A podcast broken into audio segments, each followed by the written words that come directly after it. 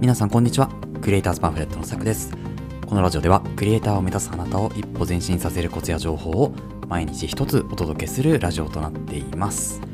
はい、えー、皆さんおはようございます、えー、今日もねちょっと更新遅くなりましたが、えー、皆様いかがお過ごしでしょうか、え今日はですね私の住んでいるところはなんか晴れ間がまあ大体見えてますけどちょっと風が強かったりとかですね、まあ、そういうこうちょっと不安定なお天気なのかなというふうに思いますけれどね、えまあ、洗濯物とか干しつつね今日も始めていこうかなというふうに思いますが、え今日はですね、まあ、週末ということもあってまああのなんかこういつもはね平日はあのサイトの紹介とか本当にまあクリエイターのためのコツとか、えー、そういうのをやってるんですけど、まあ、土日はどっちかというとこうメンタルとかマインド系が、えー、多いんですよね。で、あのー、まあ、先日はニュースまとめをちょっとお話ししましたけど、まあ、今回はですね、メディア設計に全力を注ごうというところをテーマにですね、お話をしていこうかなというふうに思います。まあ、このメディア設計ってあの本当に誰でもねソーシャルネットワークサービスを使えるようになって、まあ、SNS ですよね使えるようになって、まあ、簡単に誰でもねメディアを作ることができると。でそのメディアに、まあ、共感してくれた方もしくは、えーまあ、なんか応援したい方っていうのが、まあ、フォロワーさんみたいな形になってついてくるっていうような、まあ、あそういうものになってきましたよね、うん、なので、まあ、そのメディアっていうのを全力でね作っていくことがやっぱりこう個人の価値をね高めていく一つなんじゃないかなっていうのは最近思っているんですよね。で、あの、やっぱりこう、まあ、今回そのね、3つの3ステップじゃないですけど、まあ、なんでこうメディア設計に全力を注いでいくのかっていうところと、まあ、メディア設計をしていくにあたって、まあ、大事なこと3つみたいなところを、えー、紹介していくんですけれども、まず先に3つ言っておくとですね、1つ目がですね、儲かる儲からないを基軸にしないっていうことですね。で、2つ目、どんな世界観を作りたいかっていうところ。で、3つ目がですね、戦えるメディアを知ろうっていうのが、まあ、今回お話しする内容になるんですけど、えーとまず1つ目からちょっとお話をしていくとですね、まあ、儲かる儲からないを基軸にしないっていうところは、えー、まあ、やっぱりこうどうせねやるならあのお金が欲しいとかってね思ったりするんですけどこのお金っていうものを、まあ、考えてみようというのが、ま今回のねこうコアな部分というかうんなんかお話ししたい部分であの対価ですよねお金っていうのはね。そう対価になってるんですけどこの対価っていうものだけをお金として捉えてしまうと何かをやって、まあ、物々交換みたいな形でお金が発生してくるというようなことが、まあ、これが対価としてのお金ですよね。あとはですね、まあ、あの同じようなこうニュアンスで報酬みたいなところ。がありますよね。ただこの報酬っていうのは、まあ、なんか感謝とかそういうのも入っているわけですよね。何かをやってくれたことに対しての、えありがとうの気持ちみたいなところが報酬なわけですよね。だから、まあ、特に自分が、えっ、と、くださいと言っているわけではなく、そういう契約を交わしたわけでもなく、ありがとうの気持ちとして、え報酬っていうのが、まあ、もらえるというところがありますよね。これもまあお金ですよね。で、えっ、と、最後ですね、この全然こう、そのお金の対価としてのお金に全く当てはまらないものが、まあ、応援とか、まあ、推しみたいなところですよね、まあ、推しエコノミーみたいな本とかも流行りましたけどこの推しっていうものに対しては好きだからお金を出すっていうもうなんか感情論なんですよね。感情なんですよね、うん、もうなんか理屈じゃないっていうところがあってこの理屈じゃないまあそれはあのー、ちょっとねこう世代が前ですけど、まあ、皆さんご存知かもしれないですけど、まあ、AKB とかっていうところはまああの、選挙の、ね、時とかすごいですよね、推しに、えー、お金をね、こう、ちょっとチャレっぽくなっちゃうんですけど、惜しまないというか、あのそういう形がありましたよね。なので、まあ、お金っていうものを考えた時に、まあ、どういうふうに自分が、えーまあ、その稼いでいきたいというかね、うんそのまあ、富を得ていきたいかっていうところを設計していくのも一つかなと、まあ、それも大事だなというふうに思うんですよね。なので、まあ、この儲かる儲からないっていうのを基軸にしてしまうと、儲かるのはやっぱりトレンドに乗っかった方が儲かる。だから短期的にはいいんですけど、長期スパンで見たときに、ま、どうかっていうところ。でそこも、えーまあ、人生プランをね、やっぱりライフプランというのを逆算して考えて、今やっぱり儲かっといた方がいいのか、それとも、いや、この事業をなんとか拡大していけば、多分1年後、2年後、3年後ぐらいにはこれぐらいのベースでね、なんとか自分がね、えー、楽になる生活ができているだろうっていうのを考えてやるのかっていうところも踏まえてですね、メディア設計をしていくといいんじゃないかなというふうに思うんですよね。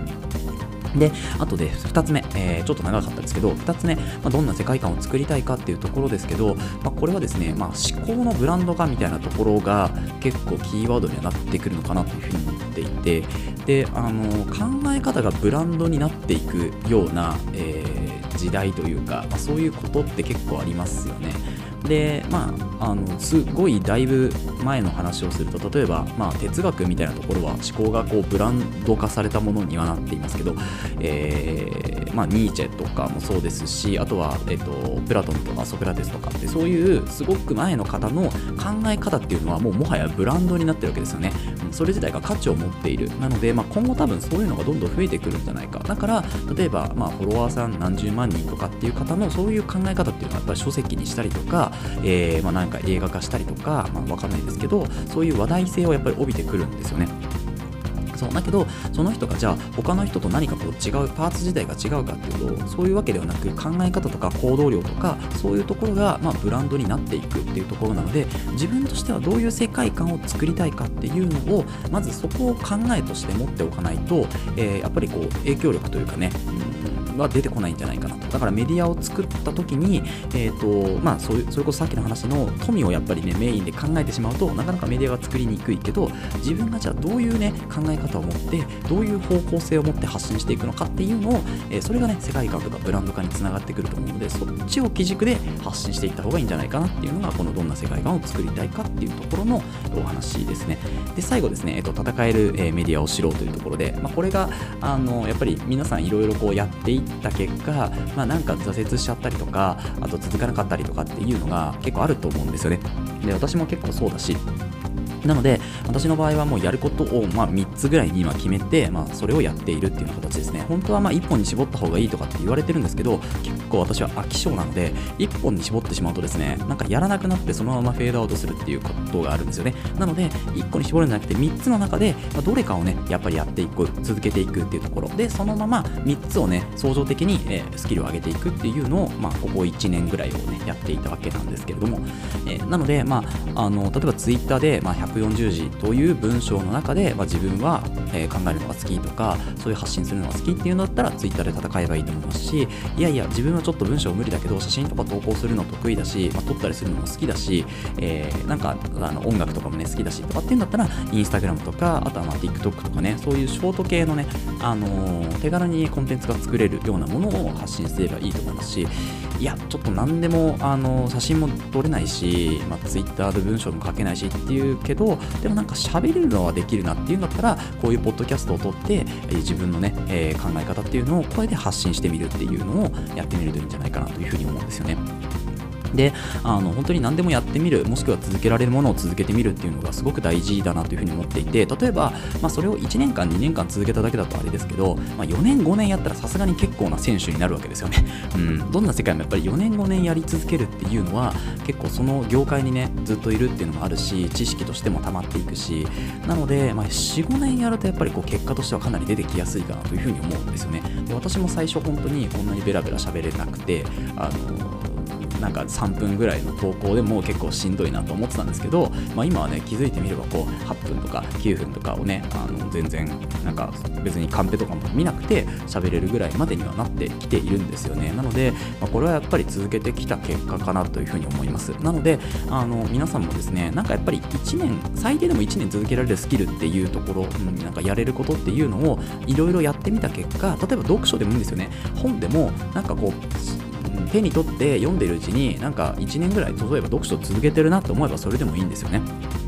あとはなんかあのーなんかインスタグラムもね、なんか続けてたら1年ぐらい投稿してるなとかって、それがやっぱりこう、キャリアみたいになってくるんですよね。うん、なので、その部分だと、やっぱりこう新規参入者よりは自分の方が少し上に立っているわけですよね。でそこから、えーと、じゃあ1年前の自分に発信するとしたらどういうことかなっていうのを掘り下げて、まあ、その前の自分に対して、えー、こういうふうにやっていった方がいいよって発信していくのも一つ、新規参入者を狙ってやるのも一つだし、逆に、まあ、そのスキルの価値を高めていって、まあ、こう、そのトップのね、トッププロみたいな人たちとなんとか、えー、仕事ができるように自分もトッププロまでスキルをこう頑張って上げていくっていうのも一つだし、なんかいろんなやり方があると思うんですけど、ただやっぱり続けていかないとね、見えてこないものってかなりあると思うので、まずは自分のね、戦えるメディアっていうのを知っていって、そこからまあコツコツ積み上げていくのがね、いいんじゃないかなというふうに思います。はい、えー、ということで、まあ、まとめるとですね、まあ、メディア設計にまずは全力を注いで、えー、そこから、うんなんでしょうね。こう自分の影響力を持つのもいいし、まあ、あのお金を稼ぐのでもいいしっていうところではあるんですけどまずは、えー、自分のねこうクリエイターがまずやることとしたらメディア設計に全力を注いでいくっていうようなところに力を入れましょうという、うん、お話でした、うん、なんかまとまり悪いですけどでもやっぱりこうクリエイターとして今後活動するためにはやっぱりポートフォリオっていうのはなきゃいけないと思うし、うん、なんかやっぱりポートフォリオはないと仕事が頼まれづらいと思うのでこれはまあ次回も込めてね私に言っているような形なんですけどしっかりかりとね、まあ、今私はちょっとブログの方をね力入れてやっていこうっていうふうに思ってますけど、まあ、そうやってあのメディア設計、うん、何でもいいので、えー、SNS でもいいし、まあ、ブログでもいいしあとはまあなんだろうな他のなんかクリエイティブな活動でもいいんですけどそういうところ、まあ、オフラインでねセミナーとかやってもいいしあのそういうところで